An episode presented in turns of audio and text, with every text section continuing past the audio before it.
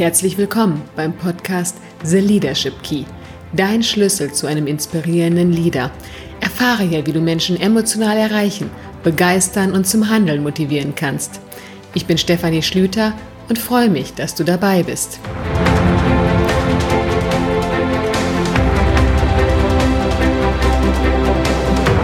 In der heutigen Folge geht es um Prozessoptimierung. Erfahre, wie du mit dem Pizza-Prinzip deine Prozesse optimierst und dabei wirklich Geld sparst.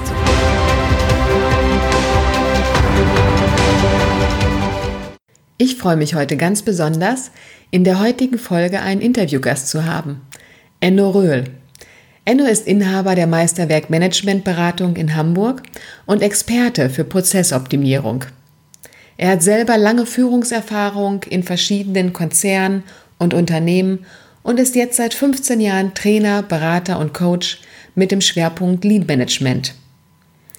Lieber Enno, du wirst heute mit uns über das Thema Prozessoptimierung sprechen.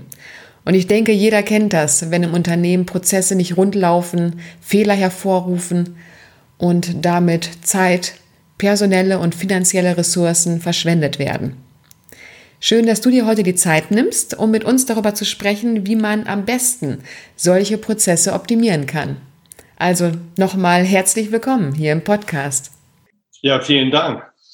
Ja, zuerst einmal interessiert mich, wie kam es dazu, dass Prozessoptimierung eines deiner Kernthemen geworden ist?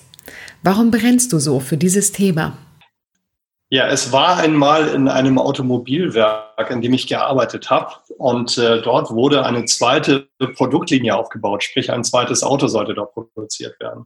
Und in dem Zuge musste das gesamte Werk umgebaut werden und die Prozesse umgebaut werden. Ich habe live erlebt, wie Kaizen-Workshops da laufen. Das sind Workshops zur Verbesserung von Prozessen und äh, war völlig beeindruckt, weil wir es geschafft haben, binnen einer Woche mit Leuten, die keine Ahnung von der Materie hatten, äh, an einem Hochtakt, da werden Autos also über Kopf bestückt mit bestimmten Teilen, so viel zu optimieren, dass wir einen Hochtakt wegstreichen konnten. Also wir haben nach einer Woche so viel heben können, dass wir eine komplette Arbeitsstation wegheben konnten.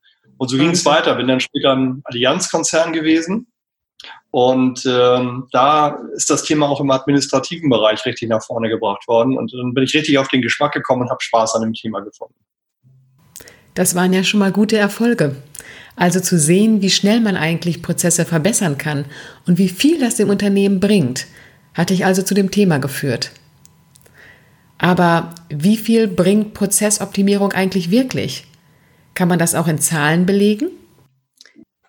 Ja, es bringt tatsächlich eine ganze Menge. Also wenn man sich mal einen Prozess anguckt, sagen wir Antrag bearbeiten, den man ja in so ziemlich vielen administrativen Bereichen hat, dann kann man sagen, wenn du 15 Minuten pro Antrag sparst und du hast 5000 Anträge im Jahr, die du bearbeitest, dann kommst du auf 156 Arbeitstage, die du einsparen kannst, nur für diesen einen kleinen Prozessantrag bearbeiten.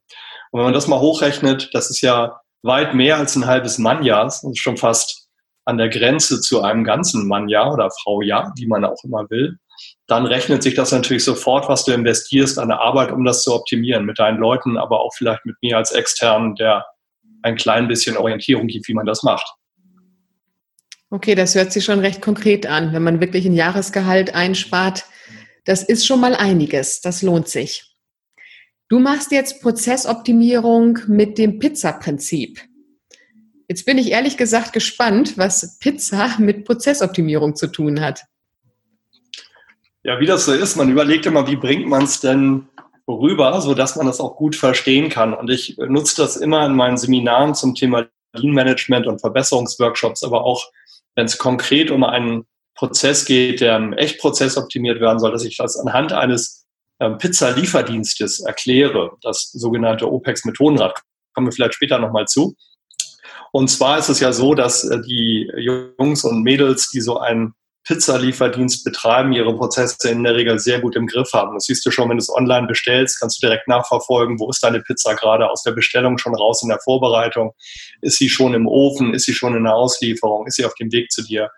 Und das sind Prozessschritte, die man sehr gut ähm, sich selber vorstellen kann, wenn man die Elemente des Methodenrades erklärt. Da gehören ja Dinge dazu, wer ist Kunde, Das ist ja nicht nur der, der die Pizza kriegt, sondern auch der Pizzabäcker, der von dem Bestellannehmer sozusagen den Input bekommt, um die Pizza backen zu können. Und wenn zwischen den beiden schon hakt, dann kann der Kunde Pizzabäcker sozusagen nicht vernünftig seine Leistung erbringen, damit der Kunde Auslieferer sozusagen seine Leistung wieder vernünftig bringt. Ne? Also entweder müssen die nacharbeiten dort ihre Pizza und dann würde schon mal die Auslieferungszeit nicht mehr hinhauen, die 30 Minuten, die man vielleicht erwartet. Und so kann man an diesem Prinzip sehr, sehr viel erklären.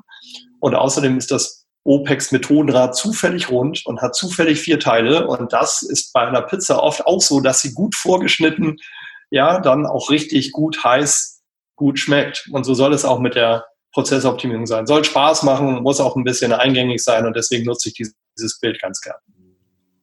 Ja, ist ein schönes Bild und Pizza mag ja auch irgendwie jeder. Ähm, ja. Was konkret steckt aber jetzt hinter diesem Pizza-Prinzip?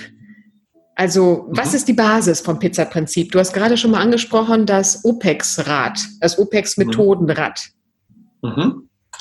Ja, das OPEX-Methodenrad, wofür steht überhaupt OPEX? Das steht für Operational Excellence. Und ich hatte mal eine Chefin, die sagte, Herr Röhl, was ist das eigentlich OPEX? Und ich wusste es nicht. Und irgendwie ein paar Jahre später war ich derjenige, der für die Region Deutschland, Österreich, Schweiz für einen großen Kreditversicherer zuständig war. Ähm, da wusste ich natürlich, was es heißt. Operational Excellence heißt operative Exzellenz in deinen Prozessen zu haben. Daher der Begriff. Und dahinter verbirgt sich ein strukturierter Ansatz zur kontinuierlichen Verbesserung der Geschäftsprozesse. Etwas gestellt, aber sehr, sehr sinnvoll.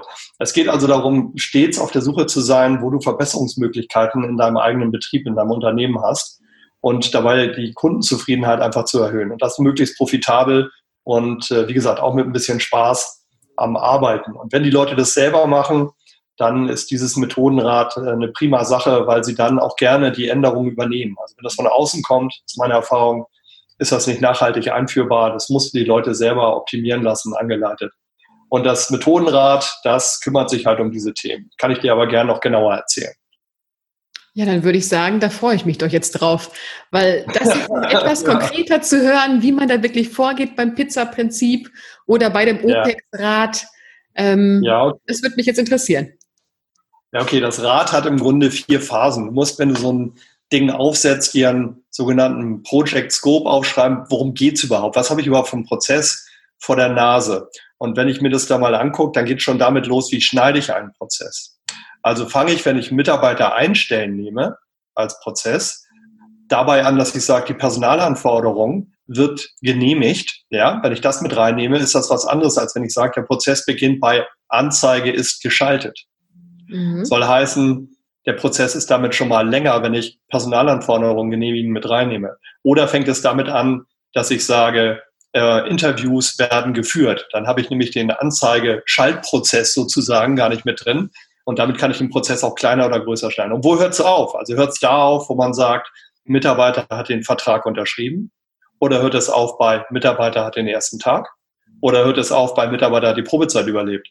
Und dementsprechend hast du vielleicht das ganze Onboarding, wenn du jemanden neu ins Unternehmen reinholst, auch noch bei deinem Prozess mit drin. Und wenn du den von Personalanforderungen genehmigen bis Probezeit überlebt machst, dann hast du einen riesen Prozess. Und das ist oft ein Problem, dass die Leute die Prozesse zu groß schneiden und entsprechend ein bis zwei Jahre brauchen, bis sie den optimiert haben, statt drei Monate. Und das Ziel ist immer, die so zu schneiden, dass ich sie in drei Monaten wirklich fertig implementiert, gut am Laufen habe. Okay, so, also lieber viele kleine ähm, Prozesse als einen riesengroßen. Ja, genau. Und dann hast du in der zweiten Phase das Angucken des Ist-Prozesses. Da geht es halt darum, zu gucken, was leistet der gegenwärtige Prozess. Und dazu musst du ihn ja auch mal visualisieren, mit ein paar Post-its an die Wand bringen, um das mal platt zu sagen. Das machen wir natürlich professionell, aber eben so, dass man sieht, wo sind Brüche im Prozess, wo sind Flaschenhälse, wo sich die Sachen stapeln, wo habe ich ein Kopfmonopol, da ist nur einer da, wenn er drei Wochen im Urlaub ist, dann liegen die Sachen, das kennt ihr alles aus der Praxis. Ähm, dass man wirklich anguckt, was ist denn mit dem Ist-Prozess los. Oft springt man gleich von der Problemstellung in die Lösung. Und wenn ihr sicher seid, dass die Lösung wirklich die richtige ist, die passende, dann könnt ihr das auch gerne machen. Aber oft ist es so, dass ihr das Symptom behandelt und nicht die Ursache. Soll heißen, wenn mein Projekt heißt Kopfschmerzen besiegen, dann kann ich in die Lösung springen und sagen, nimm eine Kopfschmerztablette. Wenn ich es aber mal hart ausdrücke, wenn ich nicht weiß, was dahinter steckt und ich habe einen Gehirntumor, ist eine Kopfschmerztablette die denkbar schlechteste Idee. Also von daher guck, was es ist, guck dir genau an, wie der Prozess läuft und dann kannst du in der dritten Phase in die Sollprozessgeschichte reingehen. Wo muss ich optimieren? Welche Ursachen habe ich und welche Lösungen passen dazu? Und in der vierten Phase, Entschuldigung, geht es um das Thema Implementierung. Also wie kann ich das nachhaltig implementieren? Dass ich das nicht nur an die Wand nagel und sage, guck mal drauf, sondern dass das wirklich hinterher läuft. Und da braucht man eben nicht nur einen kleinen Maßnahmenplan, sondern man muss auch gucken, mit welchen Widerständen muss ich rechnen, wie ist die Historie zu dem Thema. Und all das bespreche ich mit meinen Klienten, wenn es darum geht, das Ding nachhaltig zum Fliegen zu bringen, sodass man wirklich auch das Dreivierteljahresgehalt in meinem Beispiel heben kann und das nicht nur zwei Monate schön läuft und dann fällt man in den alten Prozess zurück. Also diese vier Phasen macht das Rad aus. Das Rad hat dementsprechend einige Pflichtübungen, die man macht, aber auch ein paar Kürübungen, wo man sagt, das könnten wir noch zusätzlich machen. Und das wird entlang dieses Methodenrades professionell durchlaufen und angeleitet. Ach, klasse. Und deine Aufgabe ist es dann, ähm, dass du diese einzelnen Phasen wirklich mit der, mit der Firma, mit den Führungskräften durchgehst und dementsprechend operationalisierst. Ja, ganz genau. Ich gucke mir halt an, nicht, wie kann ich hinterher, wenn die Pizza kalt ankommt, um das Beispiel nochmal aufzugreifen und zu spät ankommt und mit dem falschen Belag ankommt, ist ja die Idee, mache es gleich richtig. Und dementsprechend optimieren wir zusammen den Prozess mit ähm, Leuten, die zum einen den Prozess kennen. Also ich brauche mindestens ein, zwei Leute, die den kennen. Und ich brauche auch ein, zwei Leute, die richtig blank sind. Also ich, ich dummer Personaler, wenn ich mal sagen darf, stand halt in der Halle, wo Autos produziert werden. Und wir hatten Ideen, da wären die gar nicht selber drauf gekommen, weil sie die Frage gar nicht stellen dürfen. Wir dürfen als dumme Dritte sozusagen gute Fragen stellen. Und ich leite die Leute an, diese Dinge auch zu äußern, was sie an Optimierungsvorschlägen haben, äh, Dinge in Frage zu stellen, die jemand, der immer in diesem Prozess gearbeitet hat, gar nicht mehr äh, stellt. Also diese vielleicht auch manchmal etwas, äh, wie soll man sagen, provozierenden Fragen. Warum machen wir das denn in dem Moment so? Und äh, da leite ich die Leute an, bringe die Methode rüber und äh, bringe aber auch eben die Begleitung in dem Projekt, dass es auch vorangeht, dass man nicht nur eine Methode lernt, sondern dass man auch den unmittelbaren Nutzen hat. Und das finde ich halt so toll an dieser Sache, dass man nicht sagt, ich kenne jetzt tausend Sachen, ich mache ja auch viel Führungskräfteentwicklung, da hast du auch viele Tools dabei, wo man sagt, schön, dass ich es weiß, aber man kriegt es nicht umgesetzt. Aber da kannst du am Echtprojekt sofort sehen, es funktioniert. Und das finde ich so faszinierend daran. Ja, super. Gerade wenn man das mit Zahlen belegen kann und hinterher sieht, wie viel man eingespart hat. Absolut. Ja, gerade die Messbarkeit ist super wichtig. Also mit Dauer zu lange kann ich nichts anfangen. Dann sage ich, wie viel zu lange. Ja, oder die Qualität stimmt nicht. Dann sage ich, welche Qualitätskriterien gibt es? In meinem Beispiel Pizza Belag, Größe, Lieferdauer. Das sind die Fehleroptionen, die ich habe. Und dann kann ich überlegen, wie oft passiert welche Fehleroption und kann dann überlegen, wo, wo habe ich die häufigsten Fehler im Sinne von die größte Quelle und kann mich erstmal auf die stürzen. Und wenn ich die hebe, habe ich meist schon 70 Prozent gehoben, sodass ich mich wirklich fokussiert auf einen guten, schlanken Prozess einschließen kann. Jetzt möchtest du ja unseren äh, Podcast-Zuhörern heute etwas anbieten. Und zwar hast du mir im Vorfeld gesagt, dass die Personen, die sich bei dir melden mit dem Code The Leadership Key, dass die von dir ein kostenfreies Strategiegespräch bekommen. Mhm, Ist das, das richtig? Stimmt. Richtig. Sehr Jetzt schön. möchtest du wissen, was ich da mache, oder? ja. Ja, okay. Der Sinn ist natürlich, dass wir erstmal in Kontakt kommen und letztendlich geht es nicht nur darum, jetzt inhaltlich darüber zu sprechen, was ist das Thema, was den Kunden in Anführungsstrichen gerade bewegt, sondern die Chemie muss ja irgendwie auch passen. Man muss irgendwie sehen, kann man zusammenarbeiten. Und äh, ja, wir sprechen dann in der Regel durch, in welcher Rolle ich vielleicht unterstützen kann. Ich höre mir natürlich an, wie ist die Situation, was ist das Anliegen und kann dann eben sagen, gehe ich als Sparringspartner rein für laufende, anstehende Prozesse oder gehe ich als Trainer rein zur Vermittlung von Handwerkszeug, wenn es darum geht, dass die ähm, Kollegen dort vor Ort ihre Verbesserungsworkshops selber durchführen. Dafür gibt es Trainings von mir. Oder geht es um die Prozessoptimierung an einem Echtprozess, wo wir eine Woche Workshop machen und das wirklich durchziehen um dann auch den Erfolg sicherzustellen. Also das kommt dann darauf an, in welcher Rolle ähm, man vielleicht zusammenarbeiten könnte. Aber dafür muss ich erstmal wissen, wie ist das Anliegen, was, was, wo ist der Schmerz, wo ist der Puls sozusagen und macht es Sinn, dass wir uns weiter unterhalten für beide ja. Seiten. Aber was kann ich als Führungskraft denn machen, wenn ich jetzt diese Folge gehört habe und mir keinen externen Prozessberater einkaufen kann, aber trotzdem Prozesse bei mir verbessern möchte? Hast du da noch ein paar Tipps, irgendetwas, was man sofort umsetzen kann, wie ich selber schon an meinen Prozessen arbeiten kann? Ja, ich habe es vorhin schon mal erwähnt. Der eine Punkt ist wirklich zu gucken, wie schneide ich einen Prozess, den ich optimieren möchte. Und ich habe es wirklich, ich war wirklich in großen Läden. Ich habe es immer wieder erlebt, dass die so groß geschnitten wurden, dass wir über nicht nur ein Jahr, teilweise über zweieinhalb Jahre an einem Prozess saßen. Ich, also weil wir versucht haben, den ganzen Laden zu optimieren.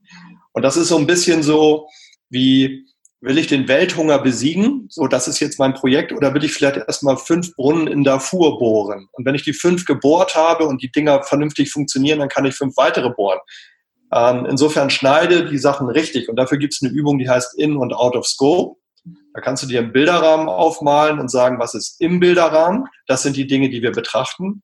Und was ist außerhalb des Bilderrahmens? Man kann zum Beispiel sagen, eine EDV-Lösung ist außerhalb des Bilderrahmens. Wir wollen keine neue EDV einkaufen oder Manntage in EDV-Optimierung reinstecken. Ähm, wir wollen aber alle anderen Möglichkeiten nutzen, um den Prozess zu optimieren. Also was setzen wir out of scope und was setzen wir in scope?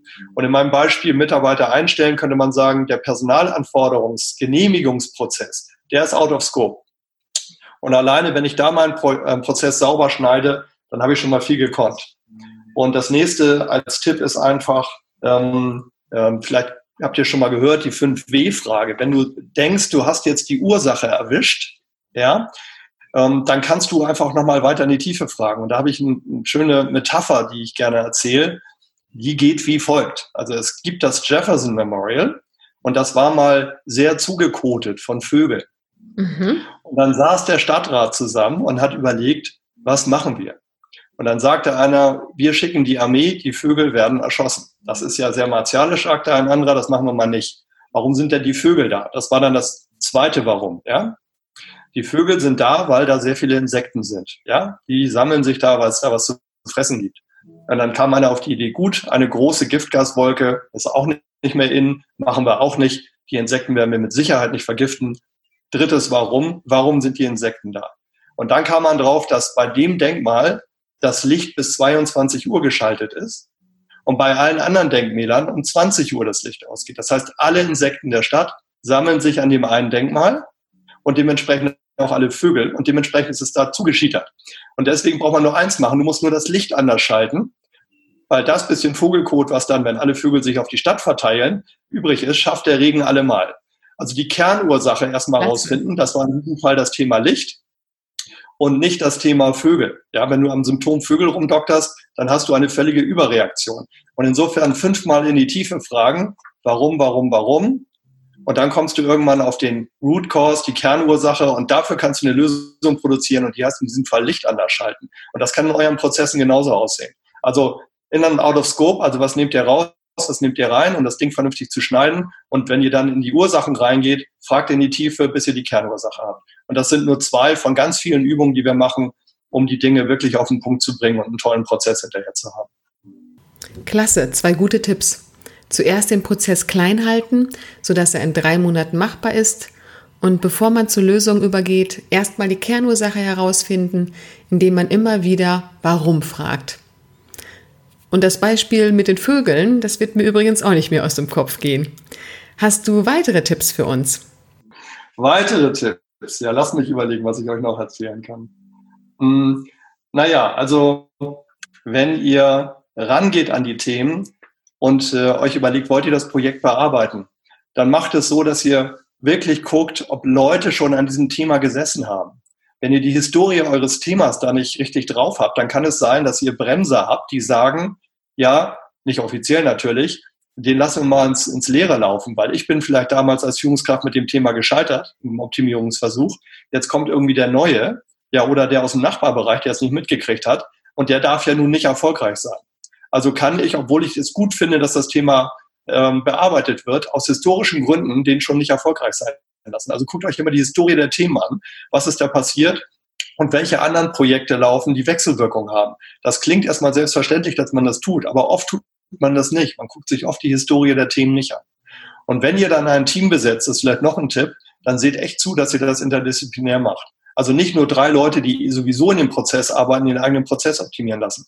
Setzt einen dusseligen Personaler äh, rein. Ich war selber einer, die sind normalerweise natürlich nicht dusselig, die Personaler, aber sie stellen zumindest Fragen, die wirklich von außen kommen oder ein Controller oder was weiß ich, jemand aus der Poststelle oder von mir aus sogar ein, einen Vorstand, der sich traut, mal irgendwie ganz komische Fragen zu stellen, aber nehmt nicht nur Leute aus dem eigenen Team. Ja, sonst werden Dinge einfach ähm, gerechtfertigt, warum man es denn schon immer so gemacht hat. Und dann kommt ihr nicht wirklich zur Optimierung. Okay, klasse. Ich fasse nochmal zusammen.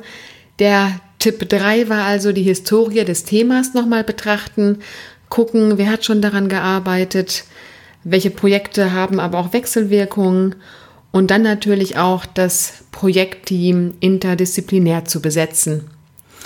Ich denke, damit haben wir schon eine ganz gute Basis bekommen. Gibt es noch weitere Tools, Tricks, die du gerne verraten möchtest? Nein, es gibt, es gibt wirklich viel. Also du kannst ähm, mit, mit einfachen Mitteln, also wenn du Ideen generiert hast über ein normales Brainstorming, ja, also Ideen sammeln, nicht bewerten, erstmal nur aufschreiben, dann kannst du dir eine Aufwand-Nutzen-Matrix machen. Auf der einen Achse hast du das Thema Aufwand, auf der anderen Achse hast du das Thema Nutzen. Und dann guck dir mal an, welche Themen haben einen geringen Einführungsaufwand und welche Themen haben dabei noch einen hohen Nutzen. Es kann manchmal sein, dass du nur eine Mail rausschreibst mit irgendeiner Anweisung, unheimlich hoher Nutzen eventuell in dem Fall, minimaler Aufwand. Das sind Quick Wins, sofort machen. Dann habt ihr gleich sichtbare Erfolge. Wenn ihr euch erstmal auf die dicken Bretter stürzt, großer Aufwand in der Einführung, von mir aus auch großer Nutzen, dann seid ihr ein Jahr abgetaucht, bis ihr eure neue SAP-Einführung hinter euch habt.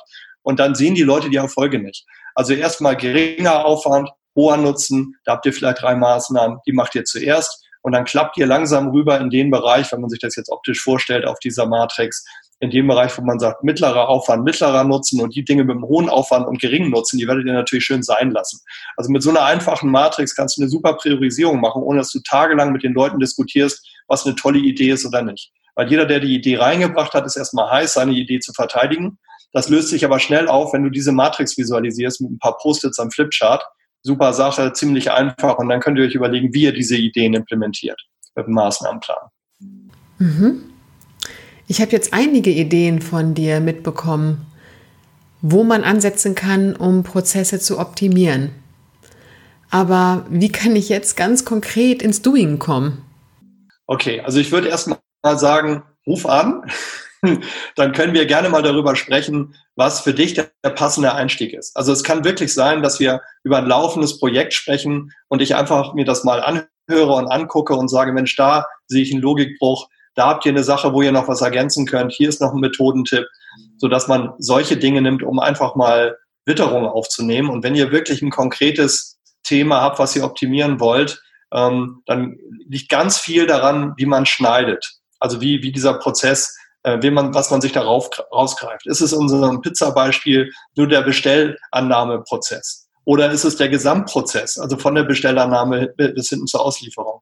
Und wenn wir darüber sprechen, dann können wir das schon so schneiden, dass es auch nicht so ein riesiger Sprung ist, dass man denkt, oh Gott, jetzt so ein Riesenprojekt aufsetzen. Das kann man sehr klein schneiden und sagen, das sammeln wir erste Erfahrung. Das ist das eine. Und das andere kann aber auch sein, dass ihr eure Leute fit macht, wenn ihr jetzt als Personaler zuhört oder wenn du als, als Founder oder Gründer oder was weiß ich, als Geschäftsführer da sitzt und zuhörst, dann können wir auch mal äh, darüber reden, wie ich praktisch die Methoden, die ich jetzt angerissen habe, schön komprimiert euren Leuten mit an die Hand gebe, sodass die mit einem ersten Werkzeugkoffer eigene kleine Verbesserungsprojekte machen können. Da musst du nicht immer den ganzen großen Prozess optimieren, aber im Sinne von ähm, mit dem Problemlösungszyklus Verbesserungsworkshops durchführen, da können wir ein eintägiges Training machen und auf die Art und Weise kann man dann auch ins Laufen kommen und sagen, mit dem Wissen versuchen deine Leute dann selbst mal ranzugehen, holen mich vielleicht auch mal als, als Coach dazu, wenn sie kleine Verbesserungen haben, aber dass man sagt, Plan, Do, Check, Act, PDCA, das ist halt ein Methodenthema, um ähm, kleine Verbesserungen durchzuführen, dass wir da ähm, sozusagen die Organisation ein bisschen infizieren. Ja, ist ja gerade große Modeinfektion, aber hier auf eine positive Art und Weise, dass diese Lust am kontinuierlichen Verbessern einfach in den Leuten dann auch drin ist und die auch eine Erleichterung spüren. Es geht ja auch wirklich darum, den, das Leben auch ein bisschen angenehmer zu machen. Wenn ich immer an, auf Heini Meier warten muss, weil sein Tisch voll ist, ja, oder weil Bärbel wieder im Urlaub ist und ich drei Jahre den Antrag nicht voranbringe und mich nervt immer der Kunde und sagt, wie weit ist denn unser Antrag? Das kann man sich ja auch alles angenehmer gestalten. Ja, also rufen, anrufen und dann kann man einfach gucken, wie ist der Ansatz. Ja, ich danke dir ganz herzlich für deinen Einblick ins Prozessmanagement und die vielen hilfreichen Tipps. Den Link zu deiner Homepage packe ich auf jeden Fall in die Show Notes, so dass jeder, der ein erstes kostenfreies Strategiegespräch mit dir führen möchte, dich dann auch auf jeden Fall erreichen kann. Und am Ende meiner Interviews frage ich meine Gäste immer eine ganz bestimmte Frage. Die hat jetzt nichts mit Prozessoptimierung zu tun, sondern mit Führung. Was glaubst du, welche Eigenschaft bei Führungskräften wird in Zukunft noch wichtiger werden? Ich, ich habe ja selbst 16 Jahre geführt, kleinere Teams, größere Teams. Und ich glaube, dass es immer wichtig war und jetzt auch noch zunehmend wichtiger ist, einen Unterschied zu machen zwischen den Rollen, die man so lebt als Führungskraft. Du bist Leader, du gibst die Richtung vor, Orientierung. Du bist Manager, du musst Arbeitspakete packen, er muss Dinge koordinieren, das ist der Manager. Und du bist der Coach, du entwickelst deine Leute, du unterstützt deine Leute. Und jeder hat so seine Lieblingsrolle. Ja, ich bin zum Beispiel eher jemand, und deswegen mache ich das ja auch, der gerne aus der Coaching-Ecke kommt und aber auch den Leader ganz gern macht. Das Arbeitspakete packen, da freue ich mich immer, wenn ich ein reifes Team habe, dass das gut selber kann. Ja? Und der nächste hat aber einen Riesenspaß dran, immer zu koordinieren und zu machen und zu tun, dass die Leute schon sagen, man, lass uns doch mal machen hier. Wir sind alle schon ein paar Tage dabei. Also dieser Wechsel zwischen Leader, Manager, Coach, dass du immer guckst, dass das eine gute Balance hat und dass das nicht zu einer Seite wegkippt und womöglich zu einer Seite, die die Leute gar nicht brauchen. Also diese Fähigkeit zu gucken, was braucht es in der Situation, gerade in so einer schnell sich verändernden Welt, ja, immer wieder innehalten und diese Reflexion zu fahren, das finde ich wirklich wichtig. Ja, ist ein schöner Punkt. Kann ich auch nur so hinterstehen. Also Enno, ich danke dir herzlichst für das Interview. Ich danke dir für die Gelegenheit, mit dir zu sprechen. Sehr, sehr gerne. Und dir wünsche ich jetzt viel Erfolg beim Umsetzen der einzelnen Schritte und Tipps, um deine Prozesse zu optimieren. Und freue mich auf dich in der nächsten Folge.